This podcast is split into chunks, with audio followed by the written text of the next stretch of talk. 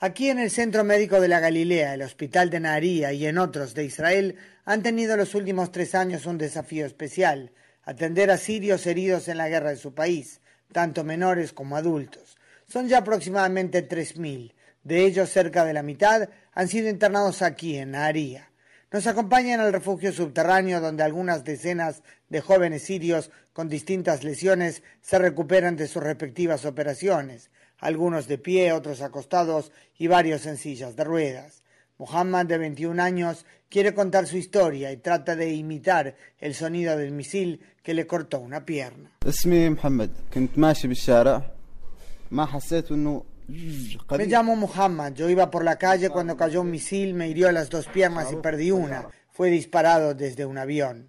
Tuvo la opción de ir a tratamiento en Jordania, pero él prefirió intentar que lo lleven a la frontera para que de allí lo recoja, si tiene suerte, una patrulla israelí, un procedimiento que en los últimos años ha permitido el tratamiento a los heridos y que el régimen sirio quisiera impedir. De boca en boca ha corrido la noticia y la gente ya sabe cómo lo reciben en Israel. Pero al principio no fue así, tal cual cuenta Onda Cero el doctor Samuel Tobías, neurocirujano, hoy interinamente al frente del servicio. Los pacientes al principio, cuando apenas llegaron los primeros, el primero que recuperó la conciencia, lo primero que quería hacer era saltar del balcón.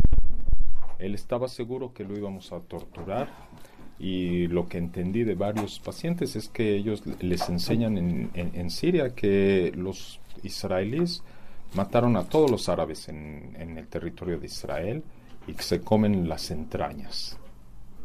Entonces este era el pavor de ellos esto es lo que iba a pasar, pero de repente encuentran que nuestros enfermeros son árabes, hablan en el mismo idioma.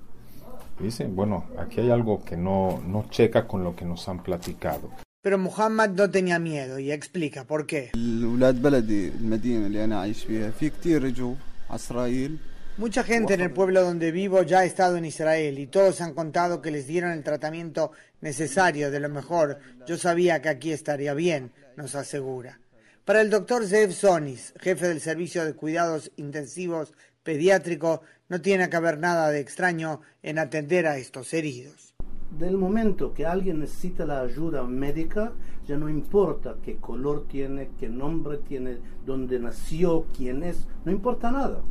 Primero de todos, eh, somos humanos. Y para él, como pediatra, esto tiene una dimensión muy especial para la gente que cree lo que yo creo.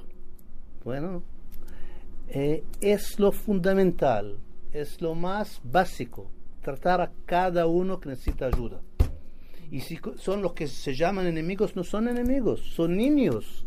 Puede ser grandes también, que no son enemigos. Lo duro es cuando los ideales se topan con la realidad de la guerra. Preguntamos al doctor Samuel Tobías qué ha sido lo peor de todo lo que vio desde que atiende a los heridos llegados de Siria. Lo más difícil fue eh, una chamaquita de 13 años que llegó después de una explosión en un, en un mercado. Es la misma edad que tenía mi hija. Toda la masa eh, de la piel y los músculos de la cara habían sido como los quitaron del hueso. Llegó con heridas en varias partes del cuerpo y en el momento que vine a verla, era como estar viendo a mi hija. Sabemos que nuestra ayuda es una gota en el mar en medio de la tragedia de la guerra en Siria, nos dicen los médicos israelíes.